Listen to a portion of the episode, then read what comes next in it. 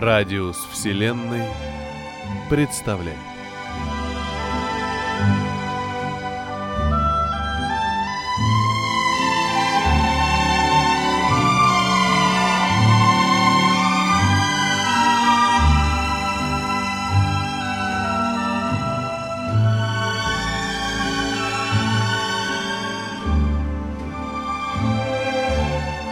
Владимир Близнецов.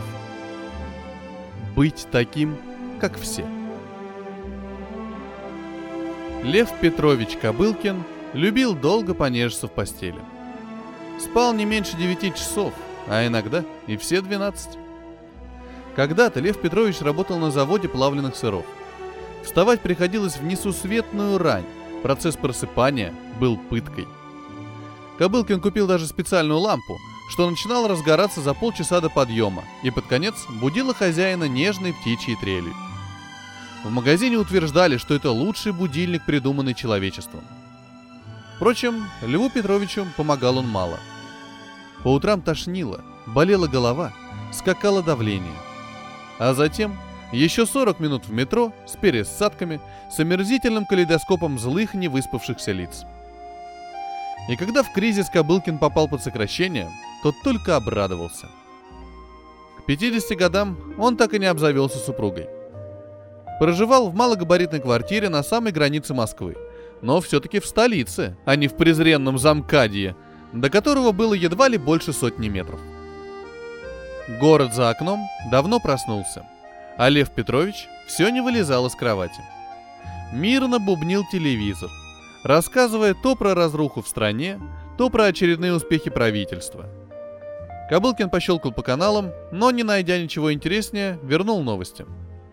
Еще через несколько минут он сладко потянулся, так что хрустнули суставы, сунул худые ноги в тапочки и пошел умываться.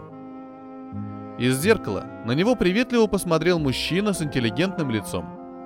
В опрятной бородке виднелись седые волосы, в каре глазах удовлетворение жизнью. Внешностью своей Кобылкин гордился – он не был красивым, сильным или, упаси боже, сексуальным. Главным качеством он считал свою непохожесть на других.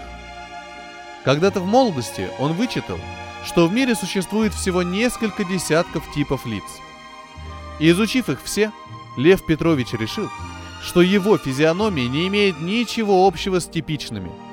Этот факт тогда сильно впечатлил. На самом деле в лице Кобылкина не было ровным счетом ничего сверхъестественного – но он презрительно кривился, когда кто-либо из знакомых сравнивал его с другими. И ростом Кобылкин не вышел. Полтора метра с кепкой.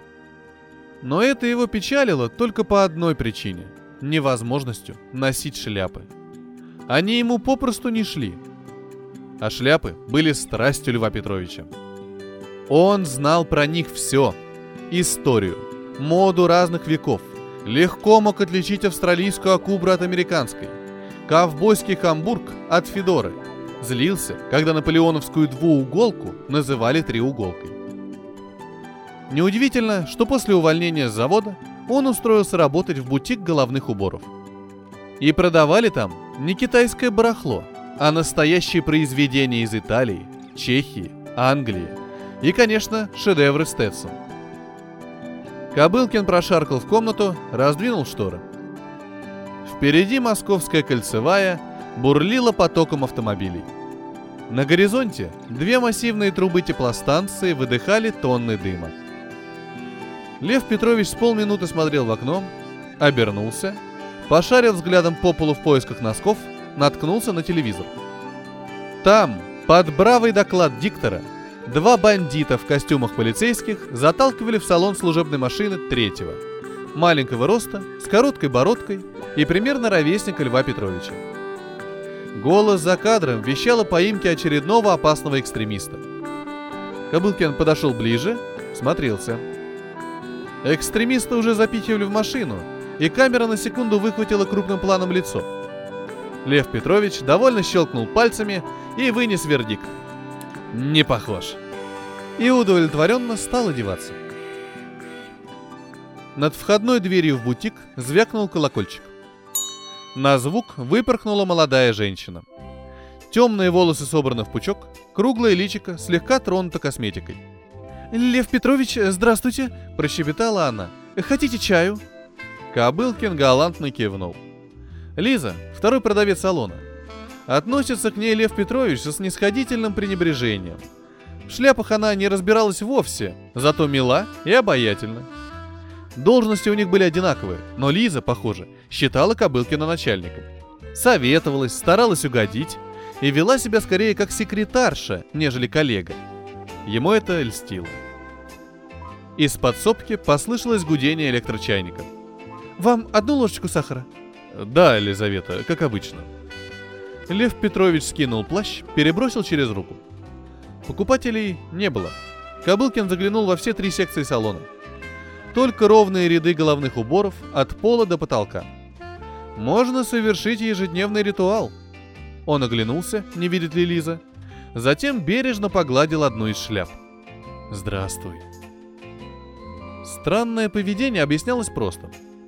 У Кобылкина были любимчики. Самые яркие, самые индивидуальные из здешних жителей. У каждой такой шляпы был свой характер и имя. Вот, например, итальянская фетровая, Чезаро Борджия, в честь сына Папы Римского Александра VI и куртизанки, пошлая в своем благородстве. А вот кожаная ковбойская, Джон Доу, как называют неопознанный труп в американских судах. В соседней секции с экзотическими и старомодными вещами есть Мэри Сью, яркая шляпка конца 19 века с прямым пером, кричащая о своей исключительности. Это дети Льва Петровича. И когда кто-то из любимчиков покидал стены бутика, Кобылкин переживал. У него даже появилось хобби. Если вечером покупали шляпу с именем, то Лев Петрович раньше времени закрывал бутик или оставлял его на Лизу и шел за клиентом. Словно желая убедиться, что вещь попала в хорошие руки. Кобылкин провожал человека по улице, не терял в метро. Если было нужно, ловил попутку и не отставал до самого дома. За весь день покупателей было немного. Как и обычно. Если клиентом оказывался случайный человек, то Кобылкин передавал его Лизе. Ну а если попадался ценитель, то мог потратить на него полдня. Сегодня таких не было. Один пожилой мужчина долго бродил между стеллажами, качал головой, глядя на ценники. Группа студентов-актеров взяла два цилиндра для постановки. Лев Петрович даже успел вздревнуть. В подсобке для этого имелось специальное кресло. Снилась какая-то муть. Кобылкин был перед зеркалом, но никак не мог рассмотреть отражение. Оно расплывалось, меняло цвет и очертания, исчезала борода, потом возвращалась, но почему-то рыжая. У Льва Петровича не получалось фокусироваться.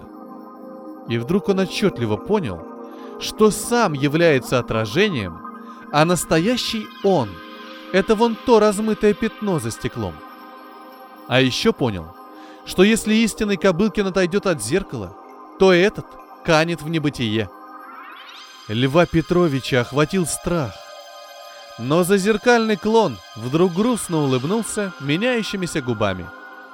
«Видишь, какой я разный, а ты плоский и одинаковый.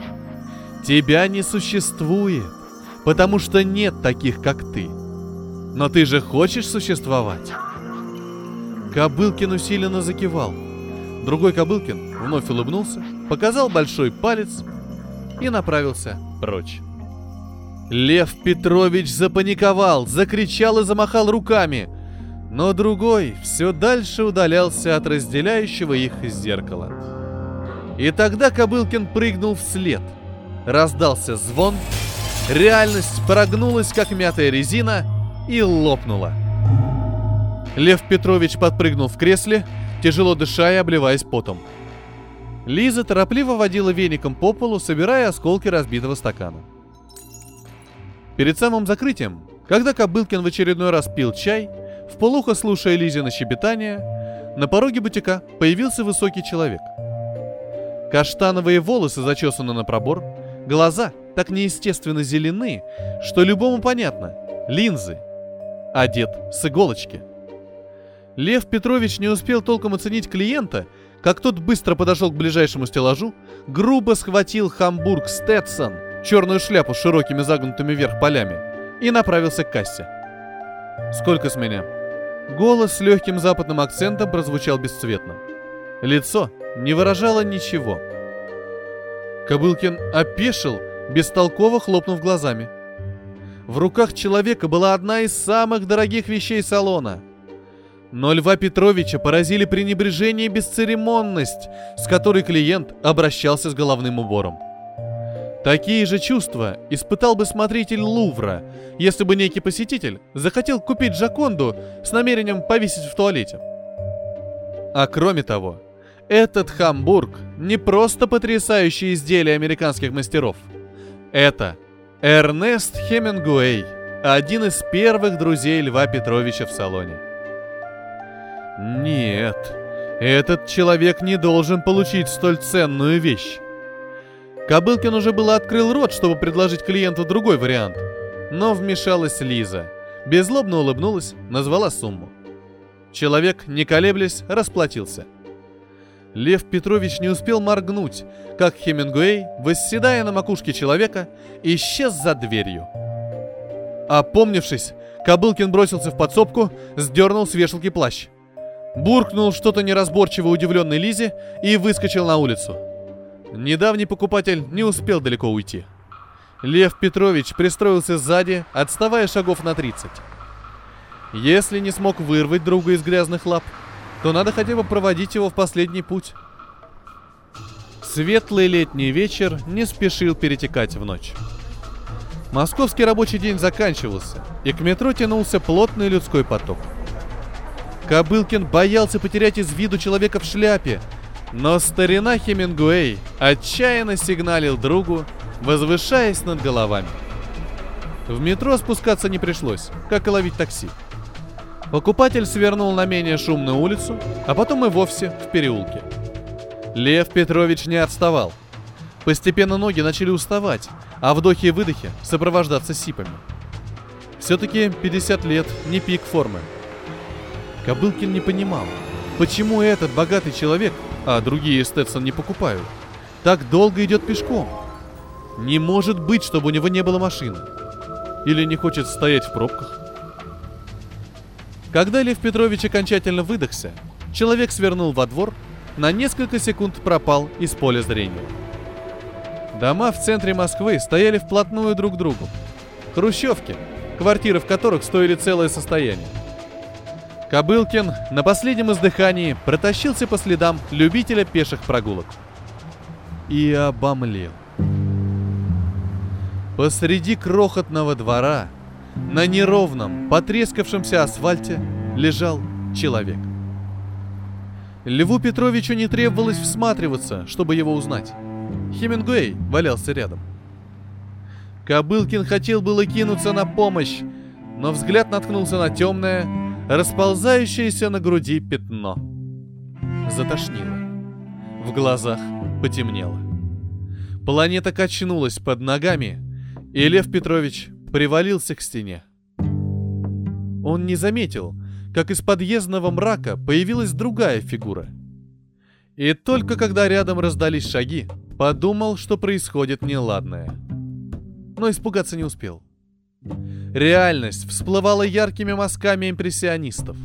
Вот какие-то люди склонились, светят фонариком в глаза. Хочется, чтобы они пропали, и они пропадают. Вот другие люди, но теперь они стоят рядом.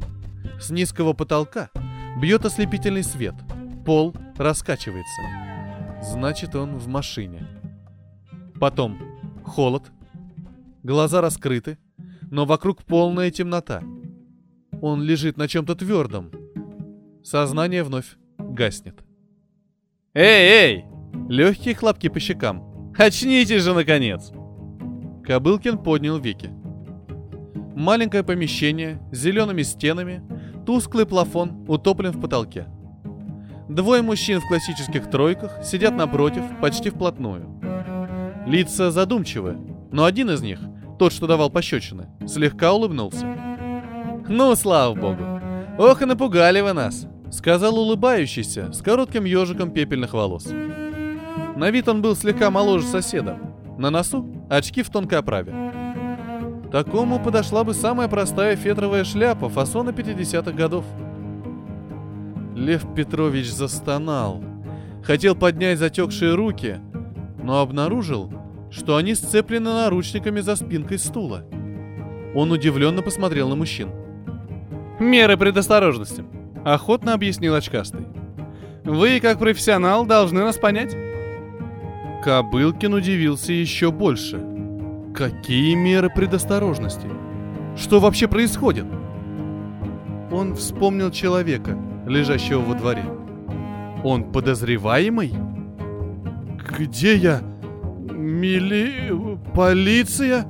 Голос показался чужим, сиплый, натуженный. «Ну что вы!» — всплеснул руками очкастый. «Разве мы могли отдать вас этим дегенератам? ФСК! Контрразведка!» «Контрразведка? При чем тут она?» Лев Петрович почувствовал себя совсем разбитым. Заболела голова. Противные муравьи поползли по затекшим рукам. «Я никого не убивал!» На всякий случай сказал он. Молодой вопросительно посмотрел на коллегу. Тот помолчал, достал из внутреннего кармана цветастую пачку, закурил. Большие, как у филина, глаза буравили Кобылкина.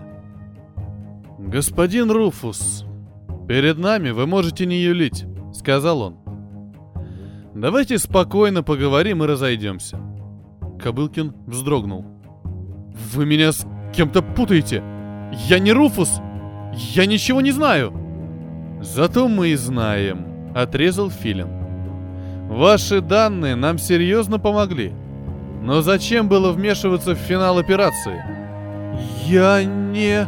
— промямлил Кобылкин, но очкастый предупреждающий приложил палец к губам, стрельнул глазами на соседа.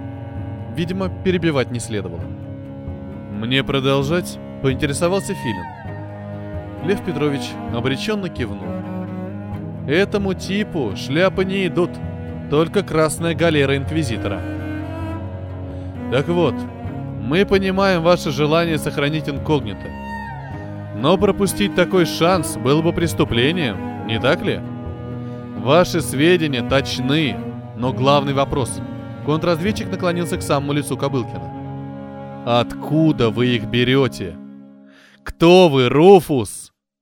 Каковы мотивы ваших поступков? США же ваша родина или нет? Господи, да как же вы не понимаете? Воскликнул Лев Петрович. Я не представляю, о чем речь. Я гулял, увидел труп, потом на меня напали. Больше ничего. Двое переглянулись. Затем слово снова взял очкастый. Прекрасный монолог. Браво, браво. Я почти поверил. Но беда в том, что есть фото Руфуса, и он подозрительно похож на вас. «Этого не может быть! Я ни на кого не похож!» — воскликнул Лев Петрович, но тут же осекся, осознав, что сказал лишнее. «Вот и признались!» — молодой широко улыбнулся. «Теперь остались сущие пустяки. Расскажите то, что нас интересует, и идите!» Кобылкин затравленно уставился в пол. «Ну-ну, проколы бывают у нее таких асов!» Утешил его очкарик, потом обратился к Филину. Виктор Иванович, заканчиваем?» Тот кивнул. «В таком случае, Руфус, разрешите откланяться? У вас будет достаточно времени подумать, и очень надеемся, что решение окажется благоразумным.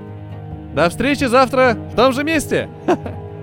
Молодой посмеялся над собственной шуткой и поднялся. Контрразведчики покинули комнату. Вошел человек в военной форме, снял с Льва Петровича наручники – Руки ничего не чувствовали. Как только Кобылкин делал неосторожное движение, их пронзали тысячи игл. Лев Петрович, как амеба, сполз со стула. Лег на узкую койку у стены. Его трясло. Происходило что-то недоступное его разуму. Хотелось плакать от творившегося абсурда. Не успел отойти от вечера, или уже от вчерашнего, как попал в шпионскую историю. А главное, непонятно, что со всем этим делать. Мозг отказывался работать.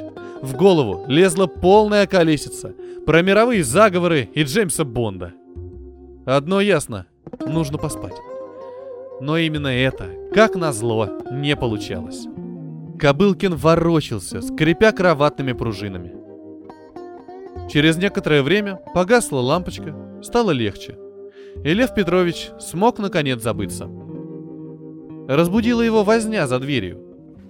Слышались шорохи, тихие хлопки, потом звук упавшего чего-то большого и мягкого. Лязг засова, и в дверном проеме появилась широкоплечья фигура. Сзади маячили еще двое. «Он здесь!» — быстро сказал широкоплечий. «Сидор Пахомыч, поднимайтесь быстрее, надо уходить!» Сонный Кобылкин не сразу понял, что обращаются к нему. «А? Что? Ой!» Сильные руки схватили его за плечи. «Идти можете?» «Могу», — промычал он. Через секунду Льва Петровича волокли по темному коридору с редкими огоньками дежурного освещения. Кобылкин успел заметить как минимум три неподвижных тела, а вот своих спасителей рассмотрел плохо. Льва Петровича тащили под руки, ноги почти все время болтались в воздухе. Впереди маячила спина широкоплечего и его бритый затылок. Поворот, лестница вверх, распахнутая дверь. Бесчувственный часовой под табличкой «Этаж первый». Еще коридор, но уже с высокими окнами. «Опаздываем!» — проревел бритоголовый и на бегу швырнул что-то в стекло. Во все стороны брызнули осколки. Тут же истерически заверещала сирена. Широкоплечий, как разъяренный испанский бык, проломился через разбитое стекло, побежал дальше через двор. Ошалелого Кобылкина заставили протиснуться в проем, потом снова подхватили как куклу. За спиной раздались крики, затем какой-то грохот. Неужели стреляют? Лев Петрович уже не удивился бы. Бритоголовый ждал их у дыры в восточном заборе. «Сидор Пахомыч, вы первый!» Кобылкин безропотно полез. Прямо от забора начинался лес. На узкой полосе асфальтовой, без разметки дороги, стояла бело-рыжая девятка. «Левый, заводи!» — проорали над самым ухом. Двигатель затарахтел сразу, будто таинственный левый все время держал руку на зажигании. Вскоре машина тряслась на выбоинах. За окнами мелькали деревья. Кобылкина на заднем сиденье с обеих сторон придавили могучие фигуры. Бритоголовый сидел рядом с водителем. В салоне царило безудержное веселье. Мы сделали это! А ты не верил. Я же говорил, у нас получится. Будут знать, гады. Лев Петрович ничего не понимал, но спросить не решался. Только улыбался и жал протягиваемые ладони. Похоже, его опять с кем-то спутали. Это единственное, что омрачало радость освобождения из-за стенок ФСК. «Сидор Пахомыч, вас там как, не били?» Озабоченно спросил Бритоголовый. На эту голову так и просится черная ковбойка с плоской тульей. Да вроде нет, не помню. Меня выхой кличут. Это палец и дуда. Бритоголовый кивнул на дуболомов рядом с Кобылкиным. Ну и левый за баранкой. Мы из спасения Отечества. Вы про нас слышали? В глазах Выхи читалась надежда и обожание. Да кто такой этот Сидор? «Ну, что-то слышал», — осторожно проговорил Кобылкин. «Правда, не помню, что». «Мы не так известны, как ваша организация, но мы стараемся», — с интонацией прилежного ученика сказал Выха. Лев Петрович натянуто улыбнулся. Бритоголовый отвернулся, стал насвистывать бодрую мелодию, безнадежно фальшивя. Лес понемногу редел. Параллельным курсом грохотала электричка. Погони не было, то ли благодаря предусмотрительности парней из спасения Отечества, то ли из-за нерасторопности контрразведки. А куда его везут, собственно? И что будет, когда выяснится, что настоящий Сидор так и остался в руках ФСК? Надо как-то аккуратно расспросить. Кобылкин решил начать издалека. «А как вы меня нашли? И куда едем?» Ваха обернулся, добродушно оскалился. «Так в штаб к нам!» Мы, когда вчера увидели по телеку, как вас арестовывают, сразу поняли, куда повезут. В памяти всплыл сюжет про задержанного экстремиста. Вот значит, кто такой Сидор Пахомыч. Лев Петрович задохнулся от возмущения. Ну как их можно было спутать? Не похож же абсолютно. Бритоголовый, не замечая, как изменилось лицо Кобылкина, продолжал. Давно хотели крупную акцию провести, но когда повода не было. А тут такой шанс. Кое-какой опыт у нас был. Дуда три года в ОМОНе отмотал. Палец, так вообще десантура. И хорошо, что вас за город отвезли, а не на Лубянку. Самым сложным пробраться было. Мы с Дудой. Дальше Кобылкин не слушал. Ушел в себя, каким-то чудом, сумев удержать на лице заинтересованное выражение. Одно он понял ясно. Надо бежать. Как только вскроется обман, эти милые ребята открутят Льву Петровичу голову. Но как бежать? Попросить просто высадить, не доезжая до штаба? Не отпустят. Хуже того, могут что-то заподозрить. Девятка въехала в пригород, влилась в шумную реку автострады. Выха поругал пробки, велел левому рулить по объездной. Кобылкина стало неумолимо клонить в сон. Веки сделали свинцовыми. Отчаянные попытки отогнать сонливость успеха не принесли. Лев Петрович задремал.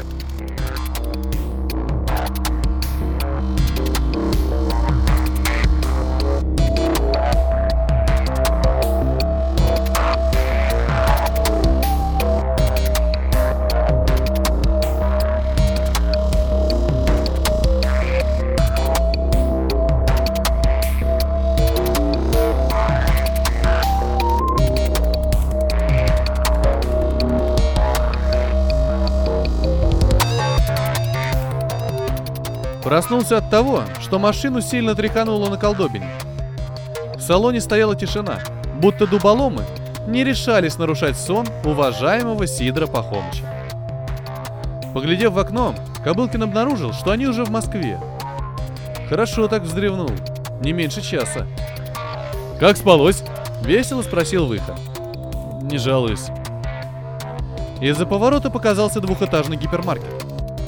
Кобылкин некоторое время тупо смотрел на приближающуюся разноцветную вывеску, а потом, неожиданно даже для самого себя, воскликнул «Остановите!» В его голове созрел план. Все удивленно повернулись. Даже левый отвлекся от дороги. «Ребята, голоден ужасно! Хоть шоколадку возьму!»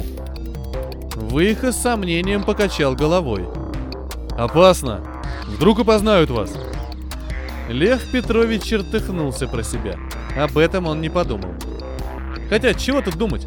Надо идти в банк Сынок, сомневаешься в моем профессионализме? Вкратчиво спросил он. Бритоголовый испуганно замотал головой. Кобылкин удовлетворенно кивнул. Тогда не спорь. И не волнуйся так, все хорошо будет. Машина свернула к гипермаркету, потыкалась на парковке в поисках места. Левый матерился в полголоса, проклиная общество потребления, благодаря которому честным людям нельзя найти пару метров для стоянки. Все забито. За Кобылкиным увязался выход. Лев Петрович, надеявшийся тихо улизнуть, пытался убедить его остаться, но ни красноречие, ни угрозы не помогли. Задача усложнилась. Да и куда-то пропала уверенность в гениальности плана. Магазин оказался огромен. Хлебный отдел, мясной, молочный.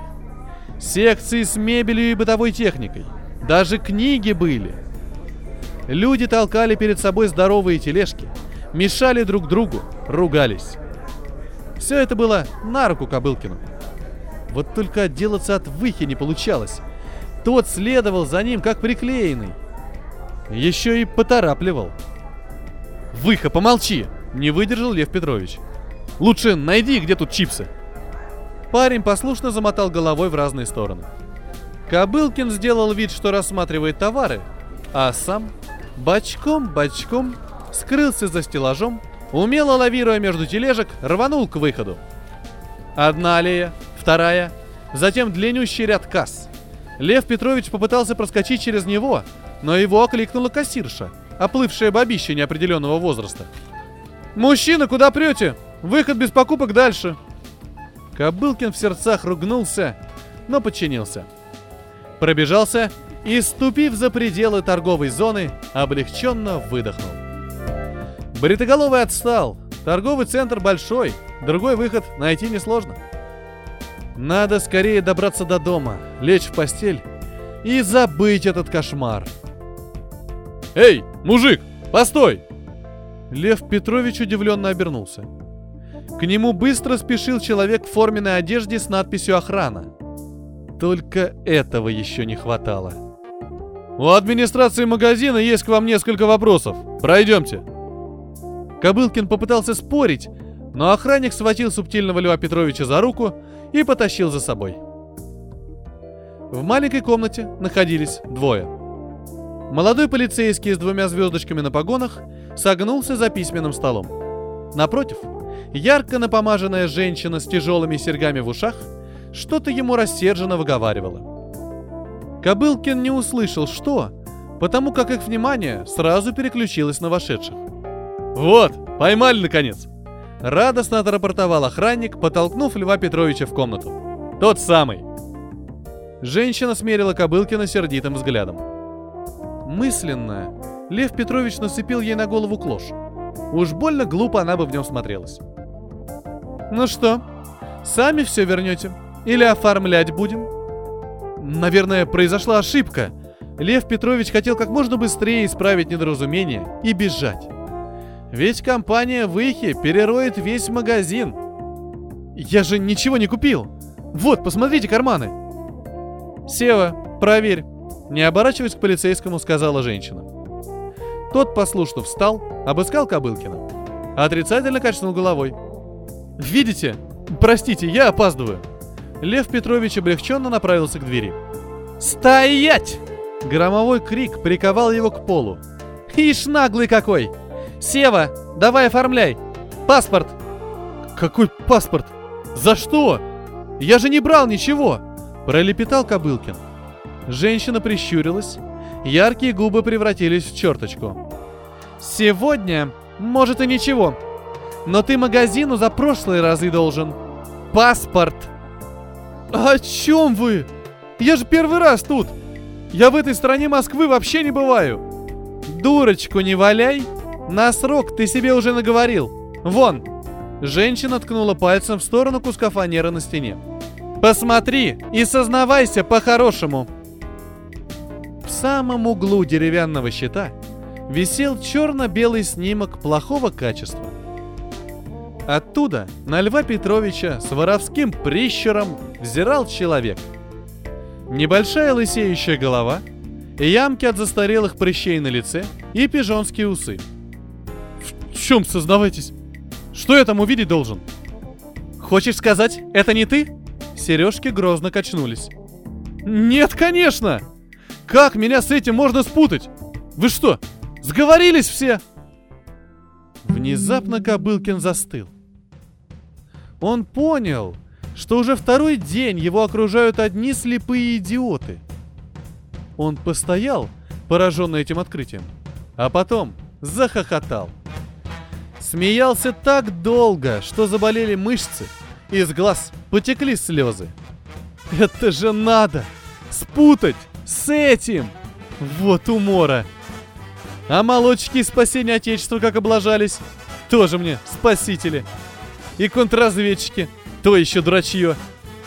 Лев Петрович катался по полу, заливаясь истерическим хохотом, не замечая ничего вокруг. Кто-то его тряс за плечо слышались предложения вызвать скорую. Истерика прекратилась так же резко, как началась. Лев Петрович обнаружил себя лежащим на животе. Перед глазами чистокол ног, и где-то за ними маячила приоткрытая дверь. Путь на волю. Еще не осознавая, что делает, Кобылкин издал боевой клич и рванулся вперед. Охранник рухнул, как сбитая кегля – Удивленно вскрикнул мент, а Лев Петрович уже выскочил наружу. Быстрее, быстрее и подальше от этого места. Он выбежал на улицу, чуть не врезавшись в автоматическую дверь. К остановке подъезжал фирменный бесплатный автобус. Кобылкин резво запрыгнул внутрь, расталкивая теток с объемными сумками. Через стекло он увидел, как полицейский Сева отчаянно метался в толпе у входа. Лев Петрович отодвинулся от окна и вжался в кресло. Автобус дернулся. Кобылкин закрыл глаза. Позади оставались молодцеватая компания Выхи, щеголи контрразведчики и мерзкая тетка с безвкусными серьгами. Наконец-то сумасшедший день оставил его в покое. А еще было жутко стыдно за свою недавнюю истерику. Того, что его будут искать, Лев Петрович не боялся. Паспорт он всегда хранил дома, вопреки многочисленным советам. Сотового телефона не имел. Жалел он только о бумажнике с несколькими купюрами наличности, да плаще, оставшимися в руках ФСК. Автобус остановился в незнакомом районе. Отдавшись врожденному чутью москвича, Кобылкин быстро отыскал метро, но внутрь войти не сумел. Денег не было, а проскочить бесплатно он не решился. У турникетов дежурил полицейский. Второй раз за день иметь дело с сотрудниками правопорядка не тянуло. Справедливо рассудив, что мент будет стоять там не вечно, Лев Петрович решил дождаться, когда на посту останется только бабушка со свистком. Он с полчаса бродил по окрестностям. С сожалением прошел мимо кафе. Есть хотелось страшно. Когда Кобылкин снова отправился в метро, то обнаружил, что полицейский до сих пор не исчез. Более того, к нему прибавился второй, со скучающим видом и автоматом. Вечерело. Лев Петрович понуро ходил туда-сюда по тротуару, прислушиваясь к воющему желудку. Интересно, что подумает Лизавета про то, что он не явился сегодня на работу? И доложит ли начальству? Кобылкин искренне надеялся, что нет. Объясняться с хозяином бутика, снобом с диктаторскими замашками, не хотелось. Из-за поворота выросло здание ДК. Типичное для окраины. Трехэтажная жертва борьбы с архитектурными излишествами. Четыре колонны в грязных разводах, треугольная крыша, пять массивных дверей, из которых открыта всегда только одна. Сейчас в нее тонким ручейком тек народ. От нечего делать, Кобылкин подошел к ржавому стенду у входа. Оттуда Лев Петрович узнал, что сегодня тут происходит церемония вручения какой-то литературной премии. Он хмыкнул. Обнищали писатели, не смогли арендовать здание поприличнее. Кобылкин решил зайти погреться. Несмотря на лето, вечер выдался прохладным. Фойе было полупустым. Небольшая очередь в гардероб, другая, заметно больше, в буфет. Лев Петрович нерешительно потоптался у входа. Себя он всегда гордо считал интеллигентом, но на самом деле не был в этой среде никогда. И сейчас заробел. Рядом возникла сгорбленная старушка Божий одуванчик. Вежливо поинтересовался. «Вы на церемонию?» Кобылкин кивнул. Бабушка улыбнулась, всколыхнув на лице океан морщин и обнажив безупречно белые зубные протезы. «Это вам вон туда. По лестнице на второй этаж и сразу налево. Там написано будет «Актовый зал». Не потеряетесь». На лестнице навстречу пробежал молодой человек. В костюме, при галстуке и в очках. Для полноты портрета не хватало овальной шляпы с узкими полями. Лев Петрович уже ступил на следующий лестничный пролет, когда сзади донеслось удивленное. «Вы?» Кобылкин обернулся. Молодой человек ошарашенно таращил на него стекла очков. «Это вы? Все-таки решили прийти? Какая честь!» Он резво взбежал вверх, начал страстно трясти руку Льва Петровича. «Я верил, что вы не откажетесь! Я Саша Меркулов, редактор «Огней столицы». Очень рад познакомиться!» Лев Петрович мысленно застонал. Опять начинается то же самое. Надо поскорее убираться отсюда. «Саня, ты чего орешь на всю Ивановскую?»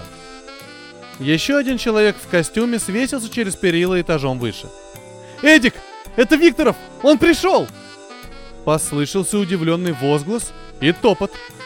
Эдик шариком скатился по ступеням, выхватил у Меркулова руку Льва Петровича. «Платон, э, не знаю, как вас по батюшке, мы так рады! Вы тут просто луч света в темном царстве! Я Эдуард Бромберг, критик. Писал, кстати, рецензию на ваш последний роман. Не читали? Обязательно прочтите. Я там несколько замечаний высказал, ну и похвалил, конечно. Кобылкин глупо улыбнулся. Он понял только что, что на сей раз его спутали с каким-то писателем. Платон Викторов, кажется. Это имя ничего ему не говорило. Скажите, Платон, э, как вас все-таки по батюшке? Петрович машинально ответил Кобылкин. Так вот, Платон Петрович, скажите, почему вы столько премий отвергли, а нашу принять решили? Вы же вообще никуда не ходите. Встреч с читателями не устраиваете. Бомбер говорил заискивающе, и притом свысока. Наверное, так критики обычно и говорят с известными писателями. Лев Петрович потерялся. Надо отвязаться от этих двоих. Может, менты уже ушли от турникетов? Да знаете, я вообще-то не... Дело в деньгах? Редактор Меркулов оттер критика от Кобылкина. В деньгах? Переспросил Лев Петрович. Ну да, 400 тысяч лауреату. Кобылкин закашлялся. В голове празднично взорвался фейерверк. Неужели первый раз за сегодня повезло? Вот она, награда за все мучения. Он попытался собрать мысли, сделал надменное лицо и произнес. В деньгах? Ха, не смешите. Просто личные мотивы. Не готов пока их озвучить. Но мне очень приятно, что вы признали меня этим э, победителем. Лауреатом. По привычке поправил Льва Петровича редактор. А критик Понебратски хлопнул Кобылкина по плечу, подмигнул. «Понимаю, да». Потом приблизился к самому уху и доверительно шепнул. «Тиражи вниз пошли». Лев Петрович не знал, что ответить. Кто знает, что там у этого Викторова вниз пошло. Постарался лишь сделать лицо непроницаемо каменным. Бомберг примиряющий поднял руки, мол, понял, расспросы заканчиваю, но гаденькую улыбочку не убрал – Снизу послышались шаги. Меркулов схватил Кобылкина за рукав, потащил за собой. «Платон Викторович, пойдемте за кулисы. Никто ведь не знает, что вы здесь?» «Хорошо. Вот шороху наделает ваше появление!» Опять Льва Петровича куда-то волокли. Критик как-то поотстал. И черт с ним, неприятный тип. За дверью, запрещающий вход посторонним, стоял полумрак – был виден краешек сцены. Зал шелестел шепотом, похожим на прибой. «Платон Викторович, вон там диванчик, присядьте. Я тут неподалеку буду». А, «Саша, постойте. Можно деликатный вопрос?»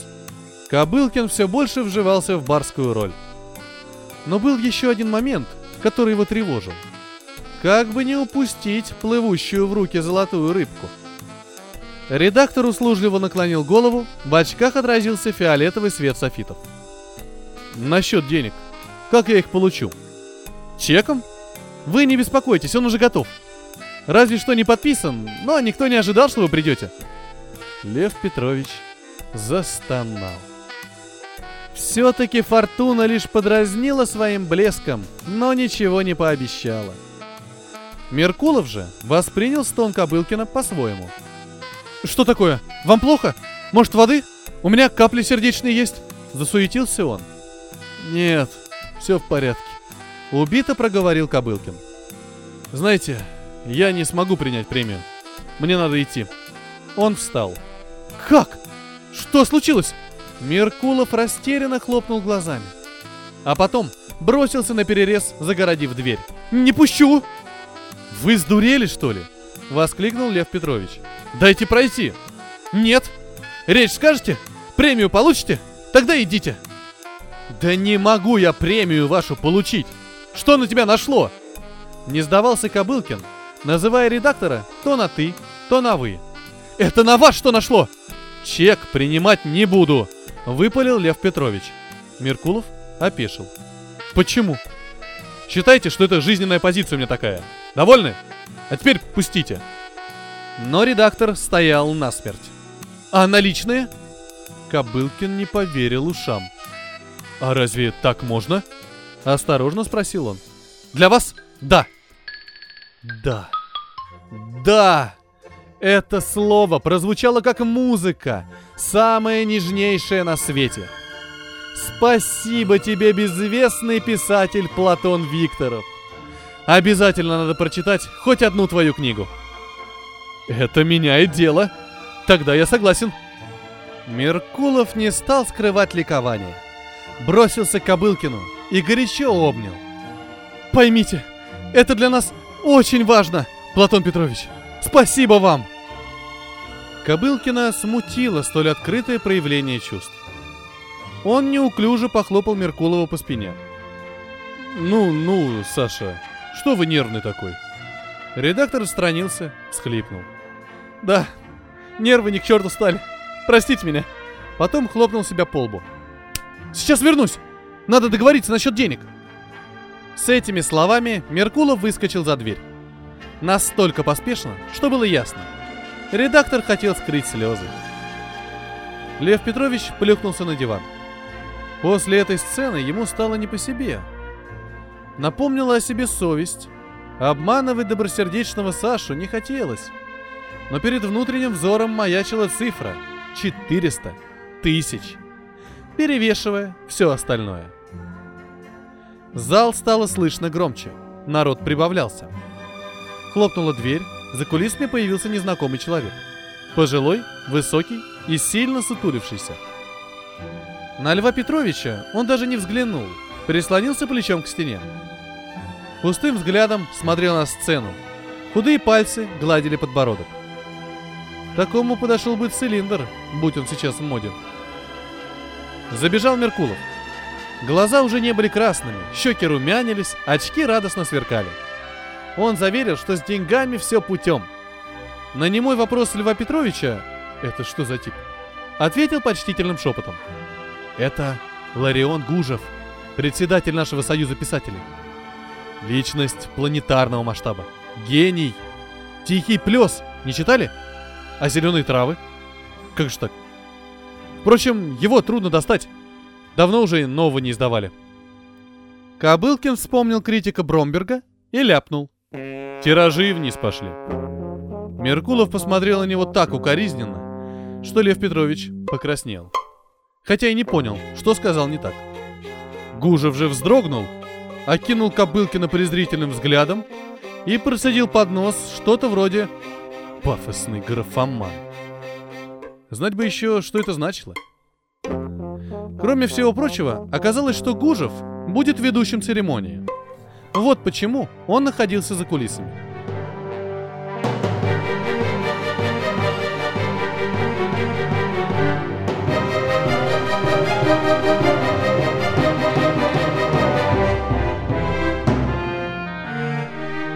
Заиграла торжественная музыка, и ярко вспыхнули софиты. Почти сразу же председатель писателей шагнул на сцену. Грянули овации. Меркулов извинился и исчез. Кобылкин остался один. Со своего места он видел только профиль Гужева, сухо каркающего в микрофон. Вступительная речь оказалась долгой. Изредка ее прерывали аплодисменты. Лев Петрович почти не слушал. Потом на сцене появился другой человек. Гужев пригласил его из зала. С толстой папкой в руках. Сам такой же, как папка, квадратный и красный. Лицо его обильно потело. Он тоже говорил долго. Что-то про русскую классику, муки творчества и мус, который прямо сейчас кружится под потолком. Появились еще какие-то люди, оккупировали микрофон и говорили, говорили. Очкастые юноши и пенсионеры в парадных кителях, расфуфыренные женщины за 40 и импозантные мужчины. Все они, после речи, выстраивались на сцене в ряд. На какой-то миг Льву Петровичу показалось, что это не закончится, пока на сцене не окажется весь зал. Но тут слово вновь взял квадратный человек папка. И, наконец, ради чего мы все здесь собрались. Премия «Золотое перо» — это не просто дружеский между собойчик. Это труд. Труд по выявлению лучшего. Не скрою, споры жюри были жаркими, как никогда. Но все-таки решение принято. Лауреатом этого года стал Платон Викторов. Зрители вновь зааплодировали, но уже не так яростно, как в начале. Наверное, болели ладони. Лев Петрович подорвался, засуетился. Он не знал, что делать. Уже нужно выходить или как? И в тот момент, когда Кобылкин уже решил идти на сцену, за спиной раздался голос Меркулова. «Платон Викторович, стойте! Вас пригласят!» И впрямь квадратный человек не ждал появления Викторова, а просто выдерживал театральную паузу. «Вы вяло хлопаете, господа! Потому что случилось невероятное! Полюса поменялись местами, и реки потекли вспять! Он здесь! С нами! Встречайте! Платон Викторов! Прошу вас, дорогой друг!» Кобылкин обернулся к Меркулову, мол, теперь-то можно? Тот яростно замахал руками и вытолкал его на сцену. В глаза ударил свет софитов. Зал на какое-то мгновение утонул в тишине, по нему пронесся легкий шепот. Кобылкин приветственно поднял руку. И случился взрыв. Аплодисменты превратились в шторм, а сцена в корабельную палубу. Со всех сторон шумело и громыхало. Кажется, даже сверкнула молния. И повисла дымная завеса от стреляющих пушек. Лев Петрович закачался. Он почувствовал себя в гуще сражения, с саблей и в треуголке. На деревянных ногах Кобылкин подошел к микрофону, ухватился за стойку, как за штурвал. И ветер стих. Видение спало. Море перед глазами Кобылкина успокоилось и превратилось в зал. Рядом возник квадратный человек. Он улыбался и протягивал заламинированный листок и позолоченную статуэтку в форме пера несуществующей птицы. От всей души поздравляю, Платон! Вы это заслужили! Листок и перо перекочевали в руки Кобылкина. Тот отрешенно смотрел на собравшихся людей. Наверное, теперь от него ждут речи. В голове по-прежнему шумело. Слова метались, как стая мотыльков у фонаря. А, я... Раз-раз. Пиратская удаль, которая еще полчаса назад кипела в каждой клетке, испарилась. Лев Петрович сомкнул зубы, боясь, что они могут застучать. Пожалуй, впервые за все кошмарные сутки Кобылкин испугался. Г- господа, я признателен вам за э, признание. Это все у меня в первый раз. Я вот даже робею. Из зала раздались одобряющие выкрики. Перед глазами вновь помутнилось. Огни прожекторов превратились в маленькие солнца. Теперь сцена стала террасой фермерского дома, с которой видно бескрайние луга и сытые стада. В голове рухнула плотина, и шумный поток весело хлынул через переграду. Я сегодня многое понял. Такой день, наверное, никогда со мной не повторится. Но и, как бы объяснить, у каждого бывает день, в который человек понимает, что всю жизнь жил не так. Я вот тоже думал, что ни на кого не похож. А оказалось, я теперь совсем по-другому смотрю. И шляпы носить буду обязательно. Ведь какая разница, что не идут? Главное же, что нравится, да? Вот. Лев Петрович хотел еще что-то сказать, но его шустро оттеснил от микрофона Гужев. Человек-папка отвел Кобылкина в сторону держа его под руку как больного. Лев Петрович не противился. Мысли его были далеко, перед глазами, мелькали сцены прошедшего дня. За стенки ФСК, щербатое лицо Выхи, фурия администраторша и обшарпанное здание ДК. И только этот выход на сцену был единственно важным. Без него этот сумасшедший день прошел бы даром, превратился в мутное пятно воспоминаний, ничего не изменив.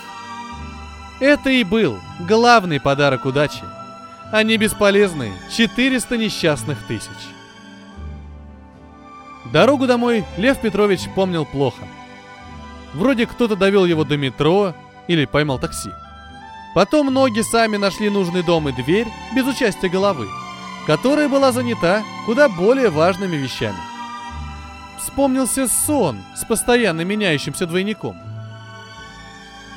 Утром его разбудил включившийся автоматический телевизор. Под бесконечный бубнеж Кобылкин смотрел в потолок.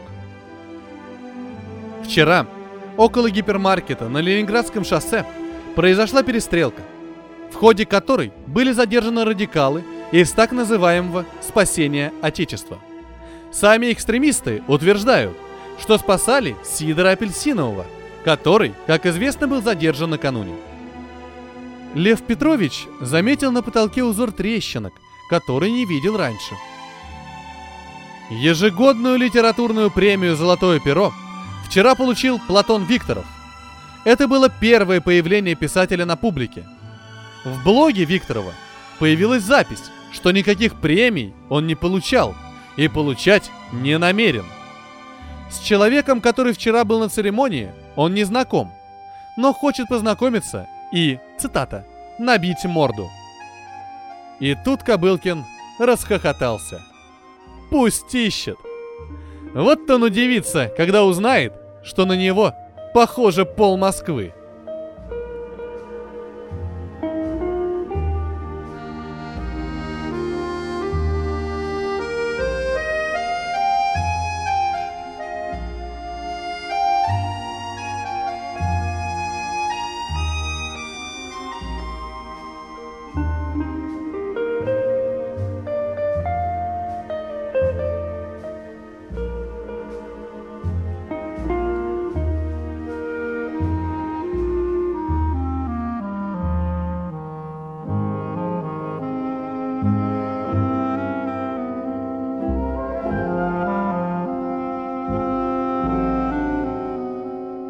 Это был рассказ Владимира Близнецова «Быть таким, как все».